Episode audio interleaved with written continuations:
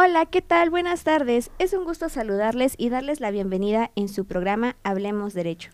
Soy la abogada Diana Luisa Ramírez Martínez y el día de hoy tenemos un invitado muy especial. Le doy el uso de la voz al licenciado Roberto Sánchez Garzón. Hola, ¿qué tal? Muchas Muy gracias. buenas tardes, muchas gracias, gracias por la invitación, gracias a todos los que nos escuchan.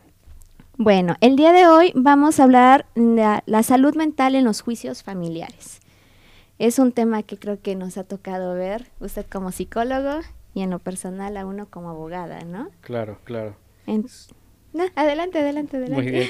Este es un tema muy interesante, muy importante. Ya, yo les sugiero que ustedes me vayan diciendo en qué momento guardo silencio, porque esto es como, dejarlo como hilo de media. Es un tema muy bonito y, y fíjate que, que sucede muy a menudo, ¿no? Eh, imaginemos la, la escena. Un día conoces al amor de tu vida, eh, decides unirte, casarte, y en algún momento, conforme va pasando el tiempo, eh, las cosas no son como lo queríamos o lo esperábamos y la ilusión se desvanece y los niños están de por medio y ha llegado el momento de tomar una decisión por diferentes causas, ¿no? Sí, claro. Agresiones, infidelidades, este, el desinterés, el- la falta de amor, etcétera. ¿Cómo hacerlo? ¿Cómo, ¿Cómo divorciarnos? ¿Cómo separarnos? ¿Qué tenemos que tomar en cuenta? Porque, como bien lo decías en la parte de introducción, eh, a la hora de los juicios familiares, en la hora Sí. de custodia, en las separaciones, en el divorcio, se pone en juego la salud mental. Sí. No solo la salud mental de nuestros hijos, sino también la salud mental de nuestras parejas o exparejas y de nosotros mismos. Y es algo que debemos de revisar. Y bien, pues la salud mental entonces en todas las aristas debe de preservar y prevenir algunas condiciones que afecten el desempeño social, biológico, familiar, eh, eh, relacional y lo más importante, intrapersonal. Claro, y sobre todo eh, para nuestra audiencia, el licenciado Roberto, doctor, porque una disculpa, omito el doctorado, doctor Roberto, eh, ha estado en diferentes administraciones dentro de lo que es el sistema DIF. Sin embargo, en muchas ocasiones a uno como abogado nos toca eh, pedir el apoyo de estas instituciones, pues para poder eh, llevar a cabo ciertas audiencias, porque ocupamos este tacto para las audiencias de guarda y custodia, más que nada para escuchar a los niños, ¿no? Y que creo que ese es el tema muy importante y que no tenemos a veces el tacto como abogados de, pri- de priorizar qué es lo que necesitan los niños. Claro. ¿Qué necesitan los niños? Que es un tema que me gustaría, Sí. si, si lo tomas a bien, eh, emplazarlo unos minutitos, Claro. porque como a manera de inicio, me gustaría que revisemos qué es la salud mental. La salud mental son todas aquellas condiciones que nos llevan a, a generar una condición de bienestar ¿no? Eh, emocional, como lo decimos hace unos minutos, social, socioafectiva, relacional y nos va a llevar a generar buenos desempeños, mejores desempeños y lo mejor de todo es que te sientas contigo mismo eh, muy bien.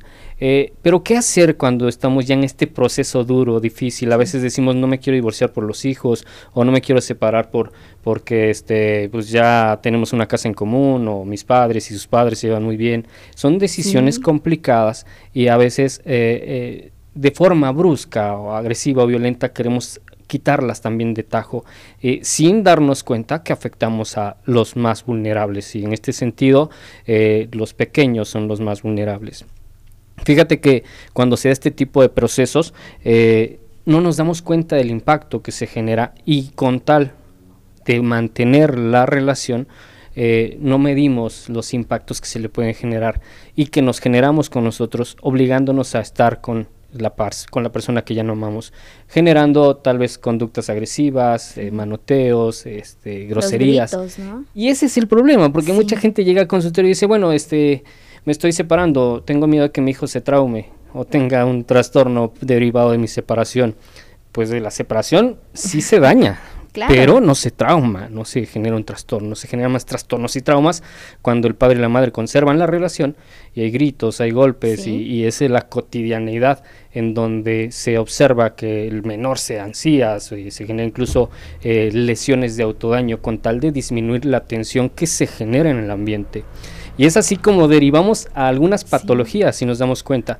Si nos damos cuenta en el rubro clínico, a veces recibimos pequeños que presentan problemas de salud derivados de psicosomatizaciones, con la intencionalidad inconsciente de desviar la atención de afuera, la discusión entre padre y madre, las agresiones, y que me prestes atención. Y muchas veces, desgraciadamente, el padre o la madre piensa que con eso es suficiente, con llevar al niño al terapeuta y no participar. Arréglelo. Arréglelo. A lo mejor 12 años de la vida del niño, arréglelo usted en tres sesiones y yo no voy a entrar.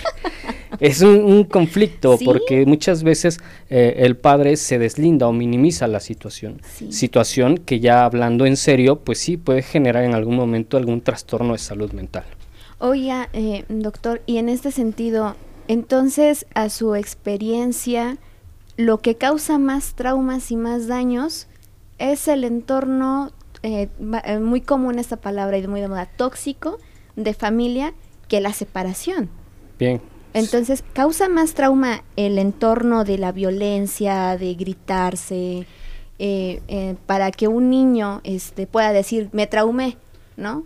A el hecho de que papá y mamá mejor se separen. Sí, la palabra tóxico no existe, ¿no? No, no digas que está muy de moda, ¿no? Ya la, defendemos y la peleamos. No, eh, y tienes toda la razón, la razón, perdón, el contexto, eh, recordemos que es importante en el moldeamiento, en los aprendizajes del sujeto. Y si el menor, desde etapas iniciales, está constantemente expuesto a estímulos como la agresión, los gritos, la desesperación, los manoteos, los regaños, pues no te sorprenda que cuando sea un adulto se, será el chico que, que agreda a las novias, que lastime a las parejas, etcétera. Entonces, como bien lo dices, sí hay eh, una herencia moral de la repetición de los patrones de conducta, sí, así lo es, y tienes también toda la razón, hay más daño si se quedan observando, si se quedan lastimándose eh, y el niño o los niños están de testigos constantemente porque eso afecta más que la separación. Ya una separación sana, eh, entendemos que todas las separaciones duelen, todas, eh, tanto para el agresor como el que ha sido agredido, todos, todas duelen. Porque también hay que ver la, la, parte del sujeto que ha agredido también siente culpa, siente vergüenza conforme va pasando el tiempo. Tal vez de manera inmediata lo que hacemos algunos mexicanos es evadirlo. Nos vamos por conductas evasivas como el alcoholismo, las drogadicciones, el trabajo, este, el sexo desmedido, etcétera, y no nos damos cuenta de que esas evasiones tarde o temprano nos van a pasar la factura. Cuando nos pasa la factura sentimos la culpa o la vergüenza y ahí es donde queremos recuperar tiempo, esfuerzos y afectos que probablemente todavía tarden mucho más en regresar. No, hombre, es un tema tan amplio. Sí. Pero vamos a una pausa. Los invito a que nos manden un mensajito al 238-211-3140. Recuerden que estamos transmitiendo en vivo desde Radio CICAP. Pausa y volvemos. Estamos de regreso en su programa Hablemos Derecho. Y bueno, en el corte comer en el corte comercial, en el corte musical estuvimos hablando de toda esta complejidad que lleva eh, la alienación, bueno, antes y previa a la alienación parental, todos estos, em, si me puede apoyar, estos traumas, estos, estas consecuencias que conllevan la, el vivir en un ambiente complicado, ¿no? Como niños. Claro.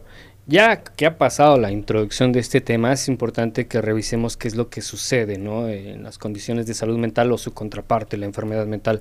Muchos de los trastornos catalogados eh, por el Manual de Diagnóstico Clínico incluyen la ansiedad, la depresión, este, condiciones de autolesión o autodaño, eh, no porque sean propios o, o el hecho de la separación o divorcio los origine, no. Ya hay una predisposición genética. Sin embargo, como lo platicábamos hace rato, uno de los posibles factores que puede incidir en los padecimientos puede ser la forma en cómo se manejan las relaciones en mis primeras experiencias sociales o familiares.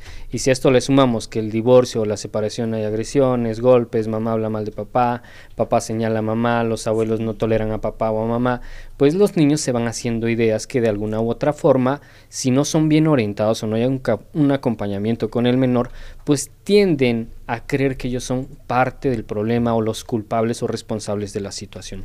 Por eso es importante que se atiendan todos, que se atiendan primero mamá, papá, ya sea por separado y posteriormente se vayan involucrando a los hijos.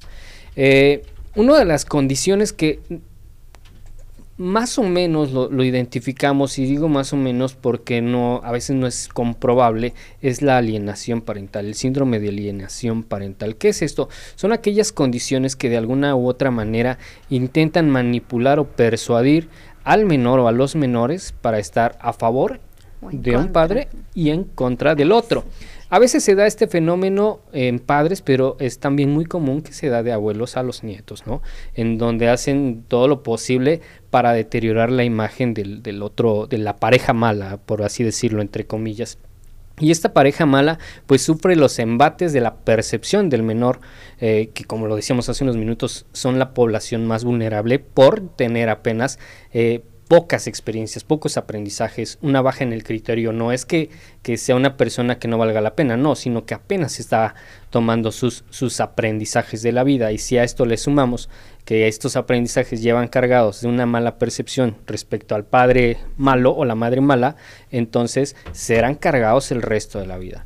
Lo platicábamos hace unos minutos fuera del aire, eh, a veces lo toman en cuenta o no lo toman en cuenta en los juicios para determinar qué tan favorable es el ambiente en donde se puede quedar el menor. La alienación parental sí existe, no es un trastorno, porque eso hay que desmitificarlo, no aparece en el manual de diagnóstico clínico, no aparece ni siquiera mencionado en la Organización Mundial de la Salud, sin embargo, y también lo sabemos, hay algunos jueces que, que, que lo, que, lo, que lo toman en cuenta. ¿Y cómo lo, lo, toman en cuenta? A veces se le solicita al experto o al al perito en psicología que le lleve un seguimiento al menor o a los menores, identificando las pautas de interpretación del padre o la madre malvada o malvado. Entonces, eh, no, es, no es una condición inmediata, pero sí nos podemos dar cuenta en consultorio, eh, en la práctica clínica, que el menor por lo general siempre se expresa mal de ese padre malo, ¿no? Por ejemplo, si mi papá es muy malo, él no nos trae regalos, este, prefiere sus amigos, o tiene novias, o nos dejó, nos abandonó, que si te das cuenta, por lo que acabo de mencionar, son verbos y son oraciones que utilizamos más los adultos, pero ya el niño los ha contextualizado como propios. Claro. Entonces, aquí es donde ya podemos identificar o darnos cuenta que no todo está siendo la percepción natural del infante. Claro, y sobre todo a nosotros como abogados en especial, ¿no? Para determinar las guardas y custodias, eh, no, no creo que este, no es un mito, no, está muy alejado de la realidad, que obviamente eh, dejamos de lado la importancia de esos juicios, que es el menor, que es que el menor esté bien. Y muchas ocasiones el cliente te dice, no importa lo que cueste, tú haz que no se le acerque a, a mi nieto o a mi nieta, ¿no? Ajá, pero ¿y qué pasa cuando le meten todas estas ideas? Y en lo personal, cuando yo, yo busco platicar con los niños, te dicen eso. Es que mi papá es malo porque, este, no sé, no llevaba la maruchan que le gustaba a mi mamá, ¿no? Y tú así de, oye, ¿y, ¿y por qué dices que es malo? ¿A ti qué te hizo? Y los niños, no, pues es que es malo. Y entonces nos toca escuchar efectivamente que adoptaron y crearon estos recuerdos hasta falsos, ¿no? Claro, y de manera neurológica, fisiológica, está comprobado. El cerebro adapta la realidad más por los constructos sociales que personales. Entonces, si para papá eh, la madre es malvada porque en algún momento fue infiel o nunca le supo ser sumisa como él lo esperaba, siempre va a ser la malvada para papá. Y entonces papá creará la realidad de los hijos o del hijo o de la hija. Y el problema es que no medimos el impacto de la salud mental sobre estos pequeños porque en algún momento van a crecer, se van a dar cuenta de la realidad y también desgraciadamente en, durante este proceso se pueden dar algunas alteraciones de la misma salud mental, ¿no? Aparte de sentir afectos negativos por el padre o la madre malvada, también hay tendencia a ser un desencadenante de un trastorno de salud mental como lo platicamos hace unos minutos, como ansiedad, depresión, etcétera. Aclaro, no es el causante, no es el originador del problema, pero sí es uno de los detonadores, ¿no? Ok, y aquí en este sentido yo tengo la pregunta. Cuando uno como abogado, ¿no? Estamos peleando la custodia y tristemente pues a los niños los usamos como carne de cañón, ¿no? Decimos, ay, ya vamos a usarlo y tú le vas a decir al juez que tu papá te sacó la lengua, ¿no? Todo esto, aquí mi pregunta es, ustedes como, como expertos, pues a final del día pues ustedes son quienes nos guían, muchas veces nosotros como abogados decimos, dime qué hago o, dime qué te pregunto, ¿no? Para, para darle la razón a, mi parte, a mi cliente. Aquí mi duda es, ¿cómo determinan que existe o no existe una alienación parental? Eh, por la, primero, por los contextos, por los contenidos verbales del menor.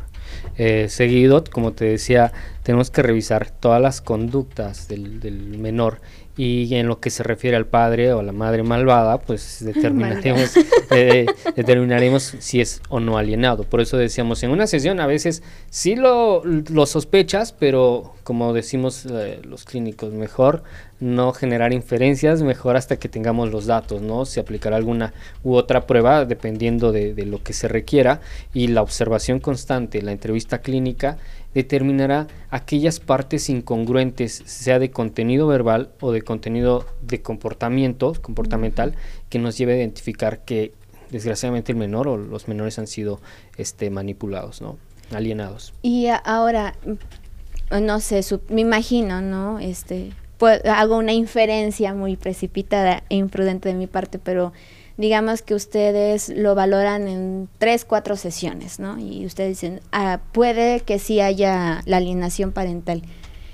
Para quitar este, pues este conocido, este síndrome, ¿no? ¿Cuánto tiempo lleva? ¿Qué es una desprogramación? ¿Es desprogramar el mm, cerebro? ¿o fíjate Que, que, uno de los pilares de la, de la OCDE eh, establece que dentro de las capacidades intelectuales está la capacidad de desaprender lo aprendido. Llamado aprender a desaprender. Y esta es una de las facultades que tiene el cerebro.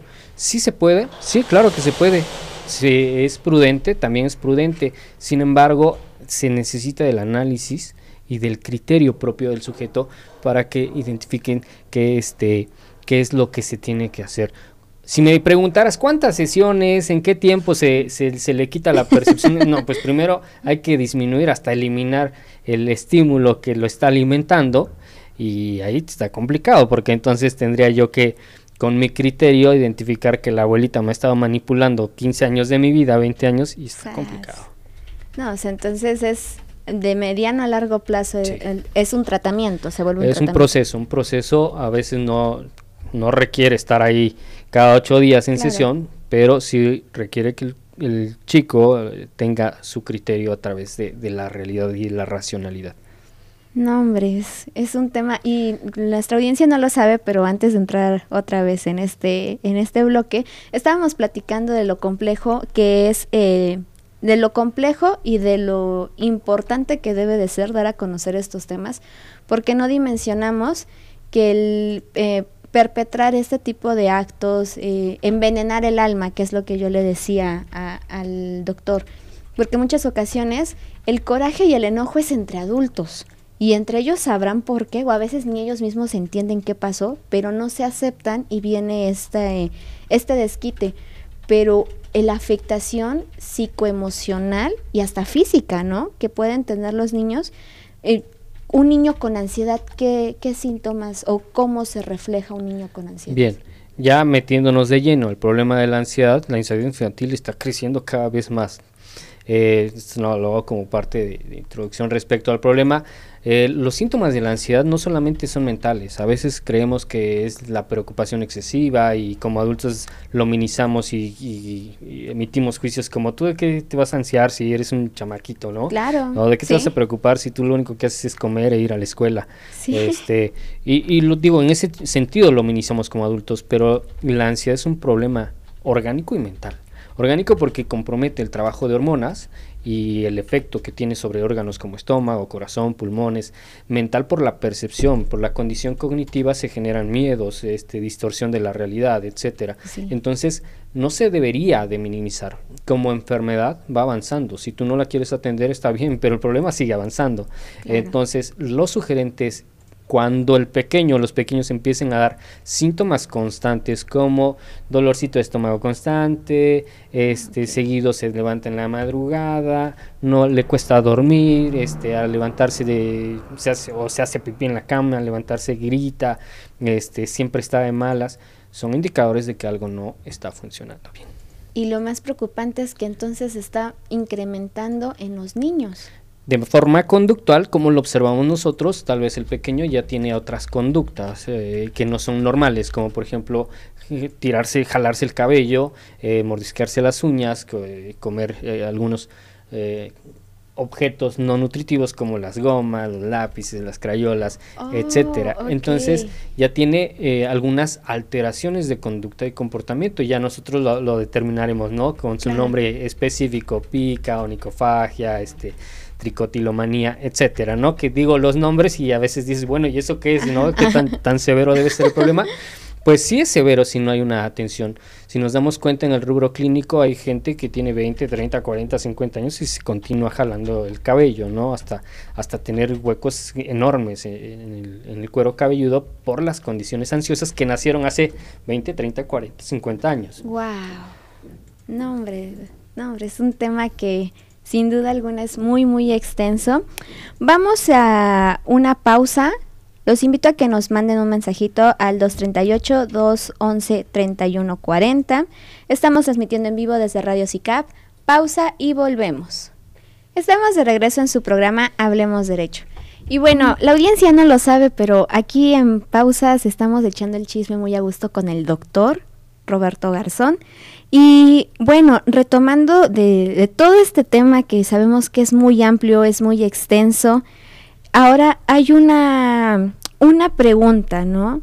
En este proceso legal del divorcio, a su experiencia, doctor, ¿cómo es que viven los niños este proceso?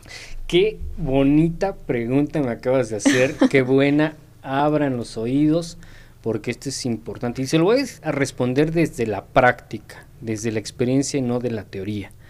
Eh, y para ello voy a iniciar con un caso X, imagínate a la mujer que se acaba de, separar y la razón la que sea, infidelidad, agresión, este, falta de interés, cualquier eh, indicador de la separación no es importante, lo importante es qué pasa después de la separación aquí en salud mental. Por lo general tenemos pacientes que se están enfermando constantemente, ya sea de la garganta, de la tos, este, este, fiebres, y no le dan con el diagnóstico. Tenemos pacientes que, que me dicen, me duele la cabeza todo el día y le preguntas, ¿y cómo duermes? No, pues lloro hasta la 1 o 2 de la mañana, o me la vivo en el teléfono hasta las 3 o 4 de la madrugada. Eh, y, le, y le preguntas, ¿y cómo te estás llevando con los niños? ¿Cómo lo estás... Eh, sintiendo, viviendo con ellos. Y dices, bueno, pues los llevo al parque, pero sí, honestamente, eh, me quedo eh, en silencio o los veo reír y me dan muchas ganas de llorar y, por las estructuras y por los constructos sociales familiares. ¿Qué vive el niño? Ah, porque hasta ahorita nos estamos preocupando cómo está viviendo la separación o el divorcio la mamá, cómo está viviendo la separación o el divorcio el papá. Pero no nos hemos puesto a pensar cómo vive el niño. Claro. Recuerda lo que decíamos en el bloque anterior. Dentro de la infancia, lo que estamos viendo lo estamos aprendiendo y esto nos va a llevar a la repetición de lo que observamos. Entonces, generalmente obtendremos más de lo mismo. Y hay veces en que cuando vas al terapeuta o algunas corrientes dicen, bueno, pues es que tienes la huella de abandono, bueno, es que es un patrón como si fuera una brujería que has heredado o un hechizo. No, finalmente son los aprendizajes que has tenido y lógico está que si estoy conviviendo todos los días con mi madre y mi madre se la pasa llorando en las noches en silencio. Los niños son muy inteligentes, se dan cuenta aunque no lo creas. Se te la pasas llorando en la noche, no estás durmiendo, no estás comiendo, eh, no tienes actividades que te, te ayuden a desahogarte, no vas a terapia, pues por lo general el niño va a terminar haciendo lo mismo conteniendo, conteniendo y cuando no estés, claro está, como niño va a buscar el desahogo a través del juego, a través de, los amigos, pero cuando es tan grande, y no me vas a dejar mentir, los niños entonces que presentan malas conductas a nivel escolar, están repitiendo lo que ha pasado en casa. Y entonces si en casa hay agresiones, imaginemos el hombre que agreda a la mujer, pues el niño va a agredir a sus compañeros o compañeras. La niña que ha recibido eh, los aprendizajes de la madre que es sumisa, que se deja golpear, que no hace nada por cambiar la situación, hará lo mismo, se quedará en silencio y callada. ¿Cómo sufren entonces estos seres vulnerables? Pues así, repitiendo el patrón. Y no por, una, eh, no por un hechizo, no por una brujería, sino pues es lo único que han aprendido. Claro, y sobre todo eh, no, no dimensionamos el lo grave que puede ser en su servidora el programa pasado habló del bullying y de cómo en muchas ocasiones desencadena, ¿no? Y a mí una pregunta que siempre me, me, me hace mucho ruido es, ¿qué es lo que hace que un niño se vuelva tan agresivo, se vuelva un agresor en su, en su segundo, este, su segunda familia que puede ser la escuela. Y muchas ocasiones tienen esto, problemas en casa y lo repiten con sus compañeritos y si ven que papá le pega a mamá, ellos van a buscar ser esa, esa figura de, de imposición, ¿no? Claro. Y viceversa, ¿cuántas niñas, efectivamente lo acaba de decir, ven que mamá se deja o, que papá se deja, porque también hay, hay personas, hay hombres que sufren violencia, pero se termina, ay, pobrecito, termina este sufriendo eh, esta situación y ha habido eh, muchas situaciones donde hay niños que terminan con su vida. Deciden acabar con su propia vida porque yo decía, ¿qué, qué infierno vive esa, ese pequeño o esa pequeña donde, o, a su percepción, es un infierno que te dice hasta aquí. Y, y lo hacen de una forma tan directa que los familiares luego se arrepienten, ¿no? Luego te dicen, ay, pero ¿por qué? ¿Qué hice mal, no? En muchas ocasiones no dimensionamos que esto es una consecuencia de lo que se ve en casa. Y fíjate, voy a, voy a, te escucho y, lo anoto antes de que se me olvide. Eh, el temperamento y carácter juegan un papel importante. Temperamento, las condiciones biológicas heredadas y el carácter lo que vamos moldeando. Entonces, si soy hijo de padres agresivos y violentos, ¿qué voy a hacer? Claro. Aunque en mi carácter, es decir, mis enseñanzas y aprendizajes, eh, trate de, me haya criado los monjes tibetanos y, sea un, este, una esfera de luz andante en Tehuacán, si dentro de mi genética ya anda la condición agresiva y violenta, no esperes que siempre sea yo luz, ¿verdad? Carácter y temperamento juegan un papel importante. Y a eso le sumamos lo que estoy aprendiendo. Entonces, si mi papá es agresivo, mi madre es agresiva, por más de que esté criándome con los budistas, voy a, voy a sacarlo. Es correcto. se, dice, se traen en los genes. Se requiere un proceso complicado y esto hay que sumarle todo el estilo de vida tu nivel de descanso, la, alimentación, tu estilo de vida este, físico, si haces o no haces actividad física. Me refiero al niño, ¿eh? el adulto es obligatorio y no lo hacemos. Ahora, el niño lo necesita para desahogarse. ¿Para qué? Para que las hormonas tengan un funcionamiento constante y un flujo correcto, adrenalina, cortisona. Entonces, el humor del niño debería de estar siempre en positivo verlo feliz. El niño feliz eh, cuando despierta, sonríe y casi, casi como, como los cantos a la vida de buenos días, señor sol, buenos días. Realmente ha sido de, despertar todo el niño. Todos y te contagian. Tú ves a un niño contento y dices, ay, qué bonito, ¿no? y a esto quiero llegar con el, eh, complementando lo que decías. Eh, las estructuras socioculturales actuales nos llevan a un detrimento de la interpretación. Y en esto a veces las redes sociales juegan un papel detonante. Redes sociales, televisión, los contenidos de televisión que desgraciadamente nos han servido para distraer la atención y evitar el juicio crítico de, del mexicano. Y terminamos haciendo lo que dicen o la forma en cómo lo solucionan otros, las queremos realizar en nosotros. Y por eso hemos tenido una repetición constante de patrones sociales que intentan o generan daños a su persona una persona, un paciente, recuerdo que llegaba hace años y me decía, es que yo me corto porque una vez lo vi en un programa de Televisa, este, en donde la protagonista cada vez que se cortaba, este, se sentía mejor. Yo le decía, ¿y tú te sientes mal? Es que mis papás se están eh, peleando. Y en el programa eh, me acuerdo que los papás de esa niña se divorciaron. Y con eso eh, me dieron a entender que pues, sentía menos dolor. Y yo le preguntaba, ¿y tus papás se están divorciando? No, pero luego pelean. Ok, ¿y estás arreglando la forma de comunicarse entre tus padres? Claro. Sí, o sea, ¿cómo? Parte de la terapia lleva eso, a que seas objetivo y claro con las, con las condiciones que quieres realizar en tu vida.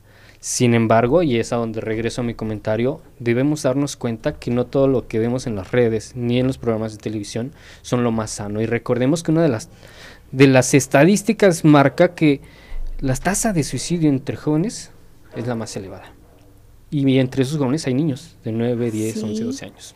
No, y, eso es algo que también, eh, tristemente, y en Tehuacán está pasando mucho, está incrementando mucho el número de suicidios. Y, coinciden que son personas jóvenes, ¿no? Entre adolescentes y adultos jóvenes. Y aquí el, la importancia de, de, la salud mental, ¿no? Que muchas veces sigue siendo un tabú y que eh, algunos este, compañeros, Andrea Soriano tiene su programa que se llama Rincón Mental y comenta mucho eso, pero también es muy importante recalcar que nos tenemos que acercar a profesionales, no quedarnos con TikTok dice que este trauma por este uno veo que hacen muchas pruebas de imagínate que estás en un bosque y ahora esto, no, pues eres un loco psicópata, dices, "Ah, no, pues espérate, ¿no?" Y sí pasa. Sí. Entonces, la importancia de la salud mental y cómo todo se termina ligando en lo personal, los abogados, yo soy de la idea que necesitamos siempre tener el apoyo de los psicólogos. Claro. Hasta para poder saber tratar un cliente. Eh, sí, y fíjate que, de manera práctica y experiencial también nos damos cuenta que a veces el cliente le dice una versión, tú lo sabes, al abogado, a la abogada, y con el psicólogo va y habla la verdad, o el psicólogo eh, le identifica a través del lenguaje corporal o las sesiones, este, pues la, la verdad eh, sin, sin vestido, ¿no? Y, no y no coincide con la versión que sabe el abogado y con la versión que, que, se emite ante las condiciones jurídicas, ¿no? Sí. Entonces, eh, eh, este sujeto tiende a tener una, una versión distinta en cada, en cada participante y, y debemos de, de, saberlo, de darnos cuenta que eh, el, el, sujeto siempre va a buscar una alianza, una coalición que lo haga sentirse más seguro ante esta situación de no hay que negarlo, de conflicto, ¿no? El hecho de, la separación, de, darnos cuenta de que ya no, nos agradamos, pues por defenderme o por agredirte, porque me has engañado o porque no eres lo que yo esperaba, pues termina haciéndonos daño. Y el problema, y, debemos de, de no olvidarlo, son los más vulnerables, los hijos. Sí, y sobre todo en el divorcio. Y doctor, aquí otra pregunta. ¿Cómo entonces los niños sobrellevan este procedimiento? O sea, entiendo que debe de tener actividades y demás, pero mm, pues ahora sí que la familia con la que estén, ¿no? Eh, nosotros le determinamos pues un resguardo o que provisionalmente ejercen una guarda y custodia, ¿no? En, ¿Qué hacer en estos casos? Primero, eh, como lo decíamos, padres no minimicen la situación. Eh, no minimicen las conductas de sus hijos porque son experiencias nuevas y complicadas la separación y divorcio. Segundo, vayan a terapia, ¿no? Con el terapeuta, hombre, mujer, lo que elijas, pero vete a terapia. Eh, sé que la mayoría de mexicanos nos falta la humildad y a veces gozamos de demasiada soberbia y creemos que podemos solos, que con un libro, con un TikTok, con un video, lo resolvemos con, el curso de coaching, pero no es así, necesitamos acompañamiento, porque tenemos que identificar aquellas emociones que se nos genera por el proceso, ser honestos, confrontarlas y regularlas. Y esto nos llevará a ser más tolerantes con el entorno, con nosotros mismos y por lógica lo que vas a buscar que es el bienestar para nuestros hijos. Entonces, al lograr una separación positiva o un divorcio formal positivo, entonces encontraremos que nuestros hijos van a estar bien, porque van a gozar el momento con mamá y van a gozar el momento con papá, van a disfrutar a los abuelos paternos, van a disfrutar a los abuelos maternos. Por eso es prudente que, uno, no minimices, no le quites eh, la atención a tus hijos. Dos, eh, te atiendas y me voy a regresar aquí un poquito, no por mantener la relación con las estructuras sociales, quieras mantener a la familia, porque tarde o temprano te va a pasar la factura, se van a complicar las cosas y de forma enmascarada yo como hombre ya no ya no llegaré a la casa, me voy con los amigos, me voy a tomar todo el fin de semana, tú como mujer eh, no me prestas atención, ya este todas las atenciones físicas, sociales, afectivas o de hogar se habrán perdido. Sí. Mejor hablemos claro. Claro, es mejor un buen acuerdo, ¿no? Sí, claro. La verdad, eh, yo creo que si tuviéramos esta madurez emocional de poder reconocer hasta aquí llegó nuestra relación, tú por tu lado, yo por el mío, habría este entendimiento de, luego dice, ¿no? ¿Y los niños? Luego hay una canción, ¿y quién se queda con el perro? ¿no? Y a veces se preocupan más por los animales que por los niños. Se escucha muy cruel, pero, pero dicen, ay, mi perro. No, ya espérate, ¿y tu hijo?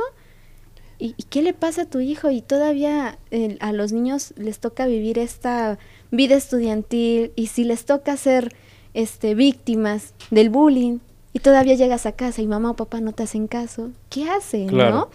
Claro, los hijos de alguna u otra forma, en algunas épocas, temporadas de su vida, en su desarrollo, buscan eso de forma inconsciente o enmascarada, llamar la atención. Entonces no te sorprenda que el niño ya empieza a fumar o quiere empezar a consumir alcohol o, la pornografía a edades muy, muy prematuras, porque no me prestas atención. Le falto el respeto a mis hermanos, eh, te pego, te respondo pero porque en algún momento necesito que me prestes atención. Lo hablamos al inicio. Sí, claro. Para desviar la tensión de tensar allá afuera, necesito la atención de atiéndeme. Entonces, ¿cómo me doy cuenta que me atiendes cuando te llevo malas notas? Porque a lo mejor me das una nalgada, me regañas, pero al menos sola, al menos así me pones atención. Ay, no, es un tema tan, tan amplio. Sí, claro. Hay de dónde. Sí, evitemos la manipulación, ¿no? Como padres, por último evitemos la manipulación de las situaciones porque a veces enfermamos a nuestros hijos. Sí. Eh, se da el caso de que enfermamos a nuestros hijos, le ocurren accidentes y una de dos, o es para que el padre o la madre se quede en el domicilio, en el hogar, o para exhibirlo, ¿ves? Sí. No te quiere tanto, ¿ves? No le interesas. Sí, es cierto. Eso, eso es lo malo, ¿no? Terminamos usando a veces la, una tragedia para, para echarse en cara uno al otro y, y seguir la guerra. Claro. Una guerra innecesaria. Bueno, vamos a un corte comercial. Recuerden que estamos transmitiendo en vivo desde cabina de Radio CICAP. Pausa y volvemos. Tres, dos. Estamos de regreso y en el bloque final de su programa Hablemos Derecho. Y bueno, aquí platicando con el doctor, bien dice, tenemos que pues primero atendernos nosotros. Tenemos que ser responsables de nuestra propia salud mental. ¿Qué, ¿Qué cambios vemos en terapia, doctor? Claro, eh, cuando uno aprende a conocerse, eh, es importante que sepas que cuando vas al terapeuta no vas a que te apoyen en todo, a escuchar lo que estás esperando. Cuando vas a terapia, eh, inicialmente es un proceso complicado, reconocer nuestras fallas, identificar nuestras emociones y esta parte complicada Muchas veces lo vemos en la realidad cuando el paciente asiste una o dos veces y se ausenta hasta que ya eh, sucede algo otra vez nuevamente de forma grave regresa. Eh, porque el proceso es complicado, el darse cuenta, el reconocerse de nuestro lado B, ¿no? El lado B de, la persona que también tiene eh, coraje, tiene angustia, tiene desesperación, tiene abandono, tiene miedo y también el complemento porque también tiene orgullo, egoísmo. Cuando uno va a terapia, entonces, conforme va avanzando, eh, lo he dicho siempre, la salud mental te da la posibilidad de crear mejores entornos y ambientes personales y también de ambientes interpersonales. Te va mejor en el dinero, tienes mejores relaciones, tus relaciones en el trabajo, compañeros de trabajo son mejores, ya no toleras que pasen encima de ti, pero tampoco te toleras agredir a otros. Eh, cuanto a las relaciones con los familiares, con mis hijos, por ejemplo, como padre separado, entonces, eh, pues son, o busco intento ser mejor, mejor versión, mi mejor versión, ser el mejor padre, aun cuando no esté con la madre de mis hijos, eh, cantarles, bailarles, jugar con ellos, escuchar sus vidas, eh, contarles mis anécdotas, cocinar con ellos. Eh, es nuestra nueva mejor versión cuando vamos a terapia. Por eso siempre he dicho, antes de que los mandes a ellos, ve tú. Desgraciadamente la realidad, la práctica dice, no, te dejo al niño y este y quítale no sé su rebeldía que tiene por 14 años 12 años este y yo me voy y luego vengo por él. Dime a qué horas vengo por él. Sí claro. Y, ya en cuántas sesiones. Oiga no se le quitan las crisis de ansiedad. Señora se la pasa usted regañándolo este el señor se la pasa todavía agrediéndola. No compórtese. A veces no estamos dispuestos a hacer cambios. Y aquí les, les sugiero a los radioescuchos humildad tolerancia humildad, tolerancia, compromiso consigo mismos para buscar su mejor versión, para buscar una mayor evolución. El compromiso no es con los demás, el compromiso es con nosotros mismos. No compito contigo para ver quién tiene más, más calma, más paso, más felicidad, no. Compito conmigo para cada día estar más entregado a mí. Tenemos en común todos lo mismo, nos vamos a ir tarde o temprano, nos vamos a morir. ¿Qué es entonces lo que voy a hacer con cada uno de mis pocos días que me quedan? Sea un día o me queden 20 años más de vida, ¿qué voy a hacer? Claro, el, todo está en uno. Claro, me tengo que entregar y me tengo que atender. Tengo que ir al dentista, tengo que ir al fisioterapeuta, al nutriólogo, al médico, eh, al psicólogo. tenemos que tomarlo en serio. Claro, y tener la humildad de no usar o no involucrar a los menores o a los niños en temas de adultos. ¿no? Claro. Lo principal. Doctor, ¿dónde se encuentra su consultorio? Claro, eh, estamos ubicados en la calle 7 Sur, número 106, casi esquina con Independencia Oriente. El consultorio se llama Psicología Clínica, pertenece al grupo de Medical Fit. Ahí está su servidor. Muchísimas gracias, doctor. Y para terminar, yo dije que iba a decir su especialidad, sus especialidades, pero la verdad son un trabalenguas para su servidora. Entonces, si nos puede decir cuáles Claro. son sus especialidades. Eh, la, tengo una formación internacional que se llama psiconeuroinmunoendocrinología, una más que se llama psicocardiología y psicooncología. Doctorado en psicología y desarrollo humano, una maestría en psicología clínica y la licenciatura en psicología. y querían que yo dijera esto como si no me trabara la lengua. O sea, doctor, de verdad, muchísimas gracias. ¿Algún saludo que No, pues saludos mandar? a todos, saludos a la familia que me está escuchando, mi, mi grupo de fans, es de los, sé que ahí tengo algunos pacientes que me decían, no nos vamos a perder esto, este, son varios, entonces eh, en, la- en el momento no me vienen nombres, este, a Ileana, que por supuesto me está escuchando, es una, una gran fan, es mi pareja, es, es mi acompañante de, de- de travesuras y, y de trabajo. Muchas gracias, saludos para todos. Muchas gracias. Igual quiero mandar un enorme saludo a pues a mi abuelita que resulta ser que me está escuchando. Abuelita, te amo. Y bueno, un saludo también a mis tíos. Ahí me siento como en primaria aquí repartiendo saludos a la familia. Pero muchas gracias por escucharnos, muchas gracias por, por su tiempo, doctor. Eh, decíamos, es un tema extenso, una hora no alcanza.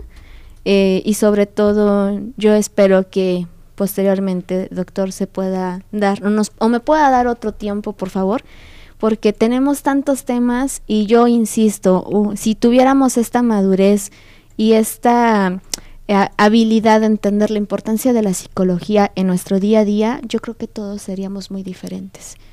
Y más legalmente hablando, creo que hasta para los jueces le facilitaríamos más el trabajo. Claro, claro, no, ni dudarlo. Muchísimas gracias. Fue un gusto estar con ustedes. Soy la abogada Ana Luisa Ramírez y el día de hoy tuvimos al doctor. Roberto Sánchez Garzón, su servidor. Muchísimas gracias. Cuídense mucho. Nos escuchamos el próximo jueves en punto de las 12 del día. Muchas gracias.